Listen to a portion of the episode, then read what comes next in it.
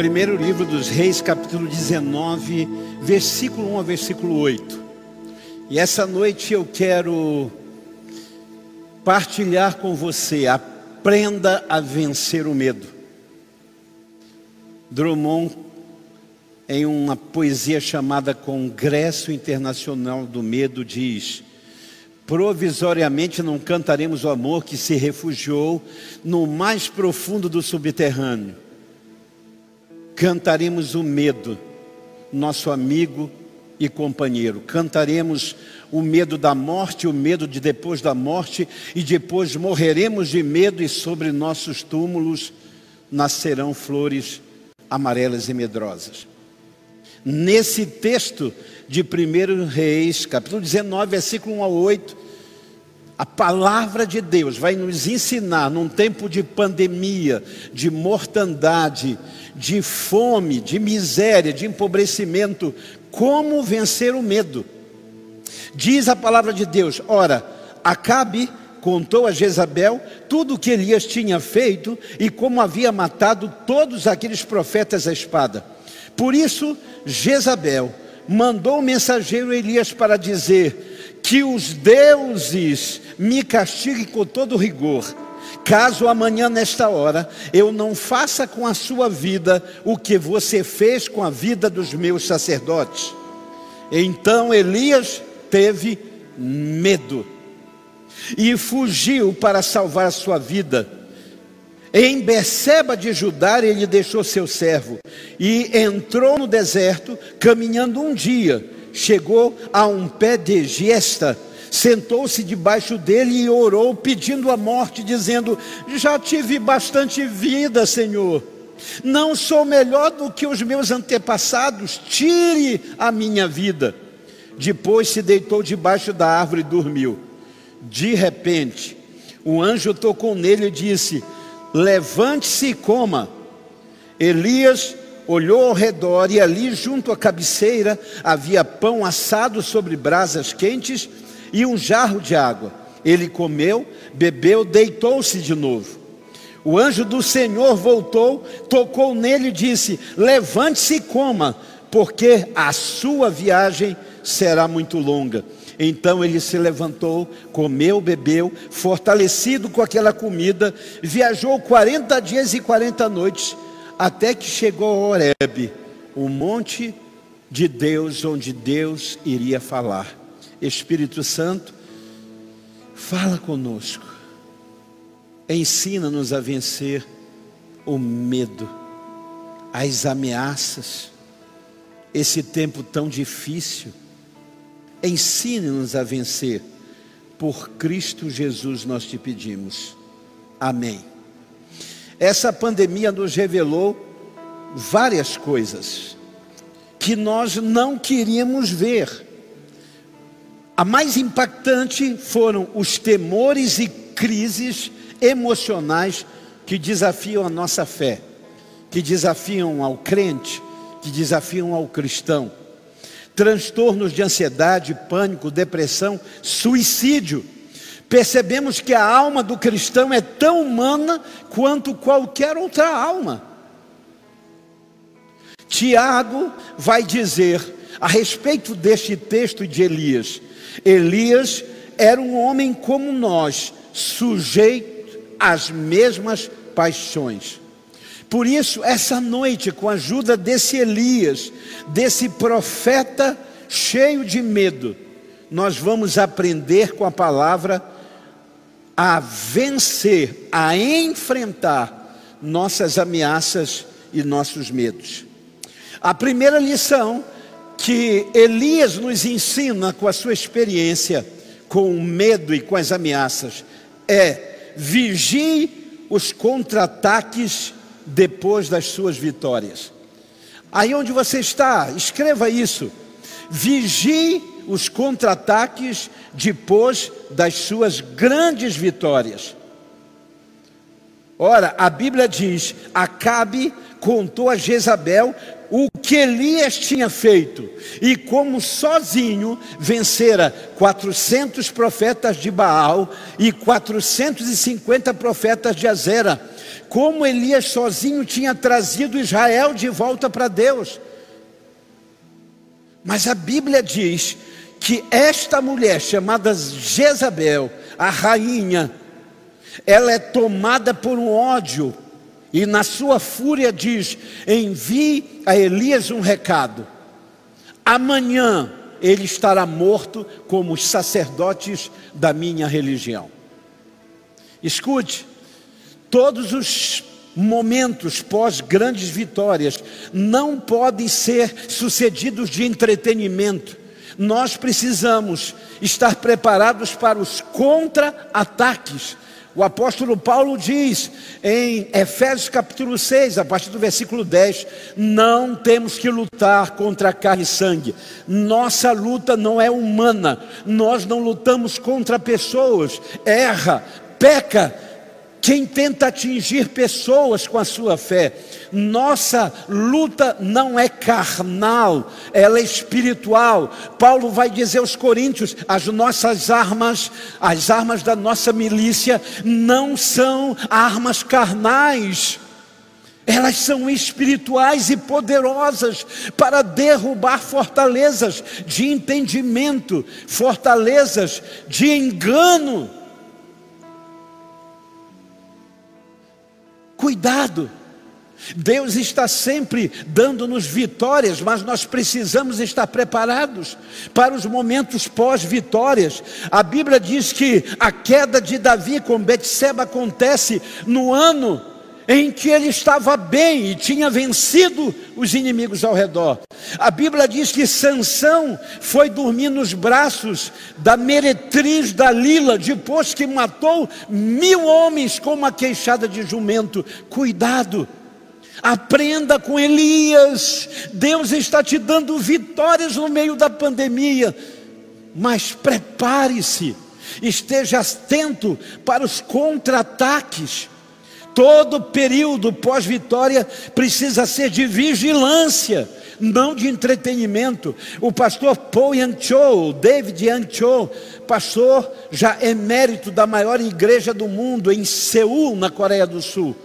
Ele diz: o grande problema do Brasil é quando Deus se move, quando Deus traz vitória à sua igreja, todos terminam na pizzaria comemorando. E ele diz: nós na Coreia não. Nós na Coreia temos um inimigo na fronteira 24 horas. Então todas as nossas vitórias são sucedidas de mais orações, de mais busca, de mais clamor. Primeira lição que aprendemos com Elias: cuidado porque após toda grande vitória de Deus, toda visitação do Senhor na nossa vida, precisamos estar preparados para o contra-ataque. Segundo, aprendemos com Elias na hora do medo, das ameaças, não fuja para o deserto. O versículo 3 diz: Elias teve medo e fugiu para o pior lugar que pode se fugir fugiu para o deserto, e diz a Bíblia: ele entrou ao tempo de um dia, ele mergulhou no deserto, ele não apenas olhou o deserto, mas ele lançou-se ao deserto. Escute, deserto só é eficaz quando somos levados por Deus e quando temos a promessa de ser supridos por Deus. Deserto só é uma escola para nós quando Deus nos conduz e quando temos a promessa de sermos supridos por Ele. Foi assim com Israel. 40 anos no deserto, Deus os conduziu, Deus supriu necessidade. A Bíblia diz que o sapato não mudou de número, os pés ou o sapato cresceu junto, ou os pés não cresceram, a roupa a roupa não se desgastou como pastor 40 anos, porque deserto não é absoluto, tal qual é o Deus de Israel no deserto. A Bíblia também diz que foi assim com Jesus. Jesus é levado pelo Espírito ao deserto, havia um propósito. E ali Jesus aprende e nos ensina que evangelho da graça de Deus não é evangelho, não é mensagem de autopreservação. Satanás diz a Jesus: Você não precisa passar por nada disso se você me adorar, eu te dou tudo, eu te entrego nas mãos os reinos que me foram entregues. E o Senhor Deus diz: Não tentarás o Senhor teu Deus. Deserto, queridos, é importante para nós. Deserto é uma escola para nós, quando nós realmente aprendemos. A Bíblia diz que há desertos que Deus nos faz passar, mas no final os anjos vêm nos confortar. Amém? A Bíblia diz que no final dos 40 dias de Jesus no deserto, os anjos vêm confortar. Quem não gostaria de ter hoje anjos descendo e confortando, trazendo mantimento, trazendo alimento?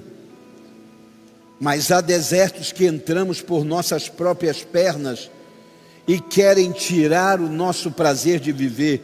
Elias entra no deserto e ali debaixo de uma pequena um, uma pequena árvore, ele está tentando se esconder do sol e ele faz uma oração ridícula para um profeta. Ele diz: Ó oh Deus, eu não sou melhor do que os meus antepassados que morreram, tire a minha vida. Elias sabe que o suicídio é comprometedor, ele não tem coragem de, no medo, e ele não tem coragem de, na ameaça, tirar a sua própria vida. Ele não sabe ao certo o que será se tirar a sua vida, é uma incógnita. Mas ele diz: Deus, tire a minha vida, já vivi o suficiente. Eu lembro que no nosso projeto Bem Viver, que é o projeto uh, antes dessa pandemia, assistindo pessoas com transtornos emocionais. E eu cheguei para visitar o projeto e alguém disse assim: Pastor, eu sei que você não é psicólogo e nem pode atender as pessoas, mas o psicólogo ainda não chegou e mas a ficha do acolhimento, como o senhor é homem, o senhor poderia fazer? Disse, pois não. E eu fui preencher a ficha de acolhimento daquela pessoa. Metade da ficha ele para e diz assim: Pastor, eu sou um crente em Cristo passando pelo pior momento da sua vida. Se eu tirar a minha vida, eu vou para o céu ou vou para o inferno? Pergunta extremamente difícil. Mas Deus me deu a resposta e eu disse a ele: quem mata ao outro, tira do outro a oportunidade, mas ainda tem tempo para rever os seus conceitos e para ter um arrependimento genuíno que pode lhe dar acesso aos céus. A Bíblia tem vários criminosos que hoje estão no paraíso segundo o próprio Senhor Jesus. Mas eu disse àquele rapaz: quem tira a sua própria vida, tira a única possibilidade e o tempo de rever e reler a sua própria vida.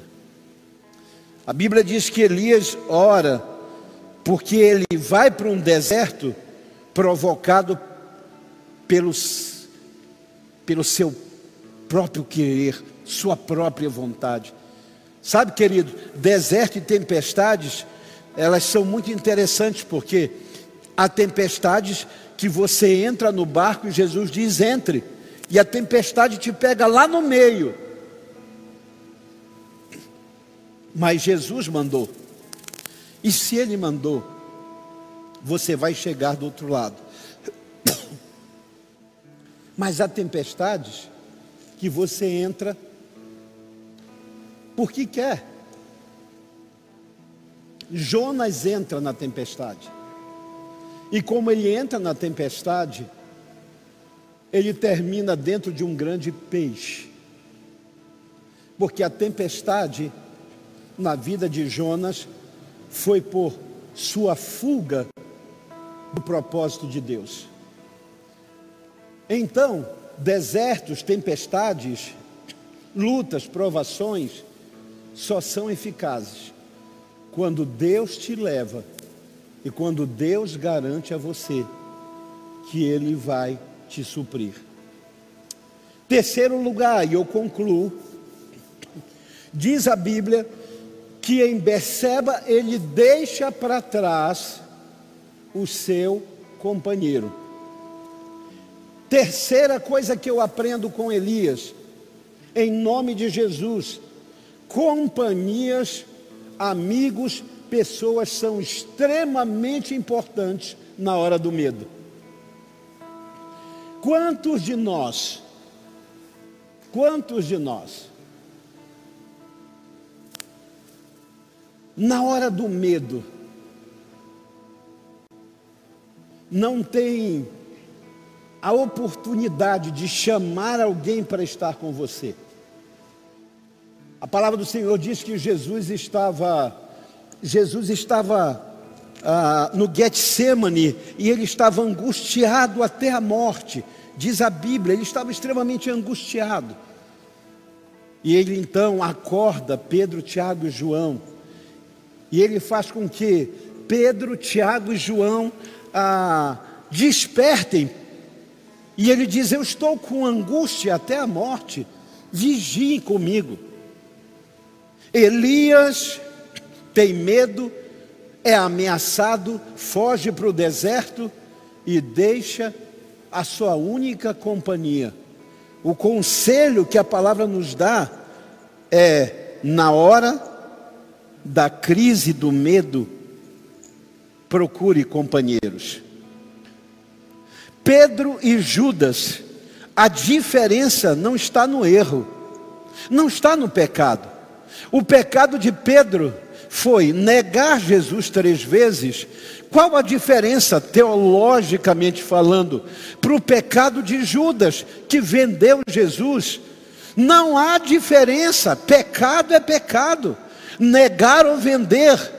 Mas o problema não é o seu pecado, mas o que você faz com o seu pecado. E a Bíblia diz que Pedro, arrependido, corre para os amigos, mas Judas corre para o campo, para o deserto, e ali ele só encontra uma árvore e uma forca. Por isso, conselhos de um idoso pregador chamado Paulo. Segunda carta de Timóteo, capítulo 4, versículo 9 a 22.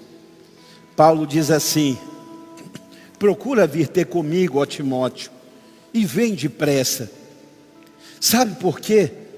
Porque na minha última audiência, ninguém me assistiu, todos me deixaram.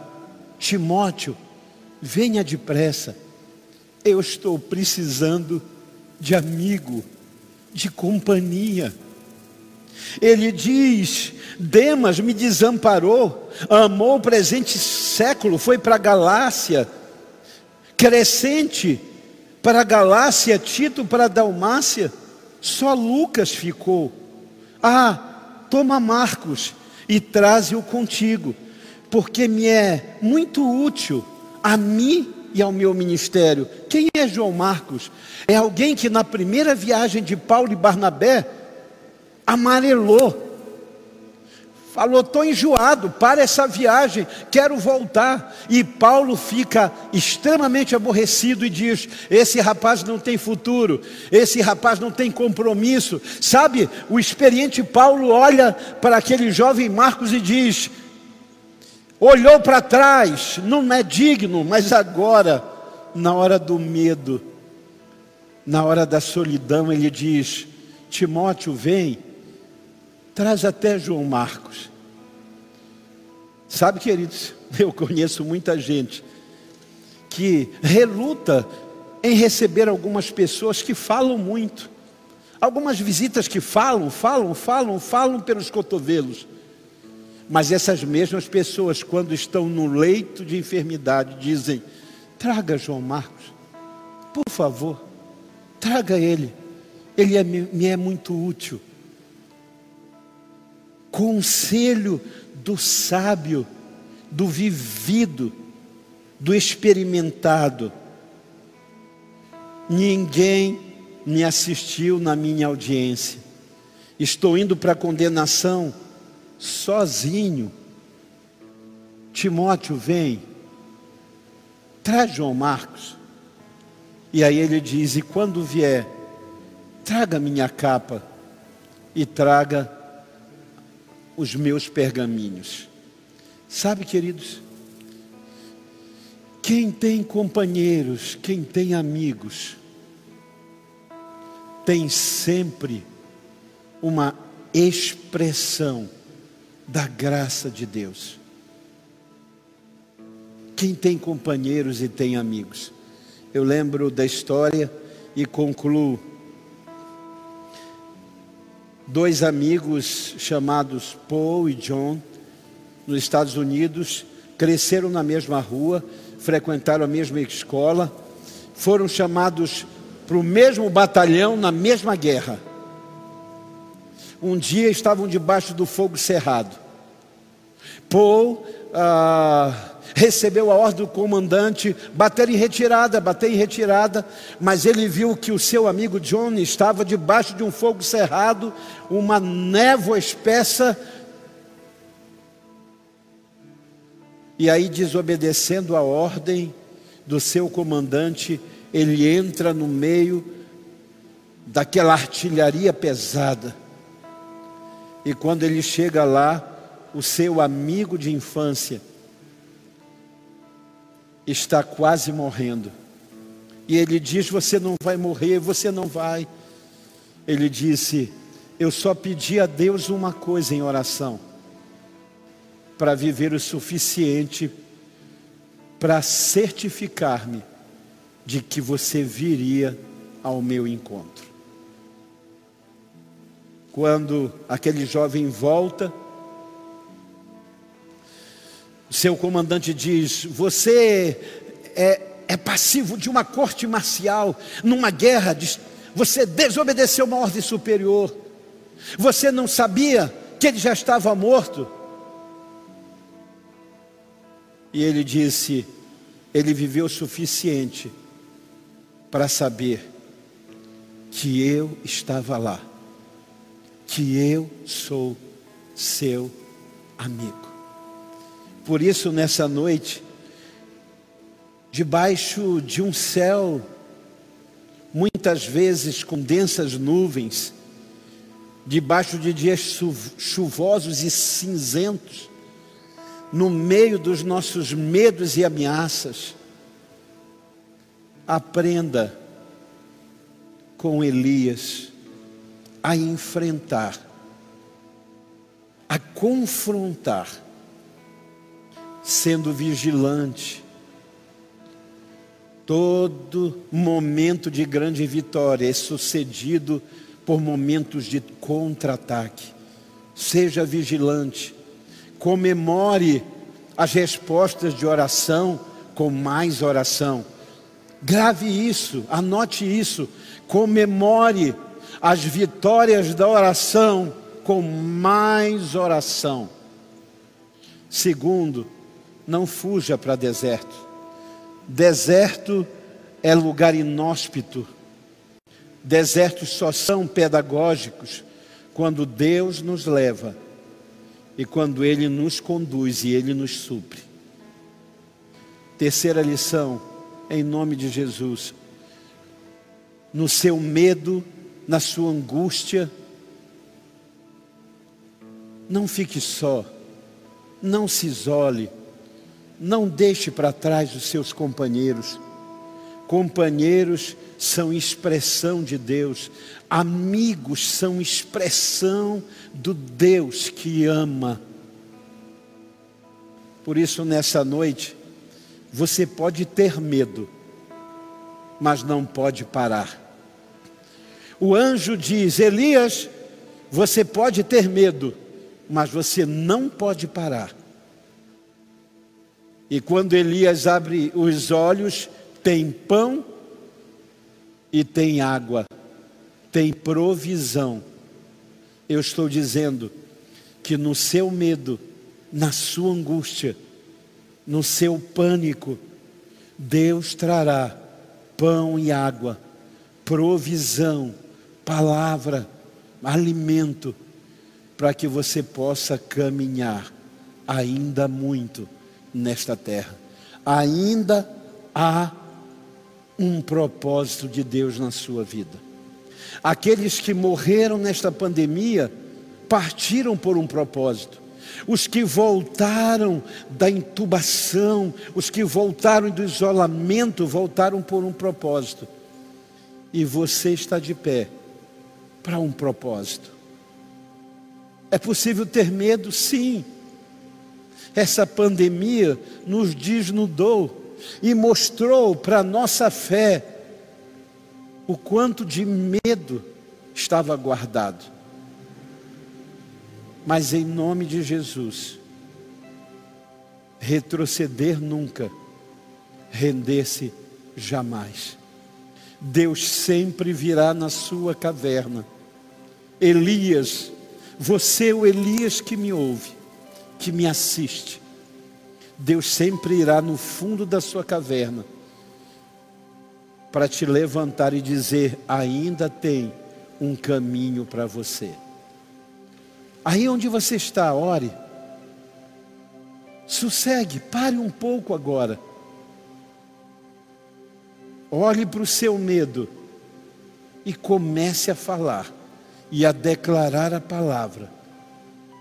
Enquanto os nossos músicos adoram, faça a sua oração, fale com Deus e eu volto para encerrar abençoando a sua noite e essa semana que inicia em nome de Jesus. Amém.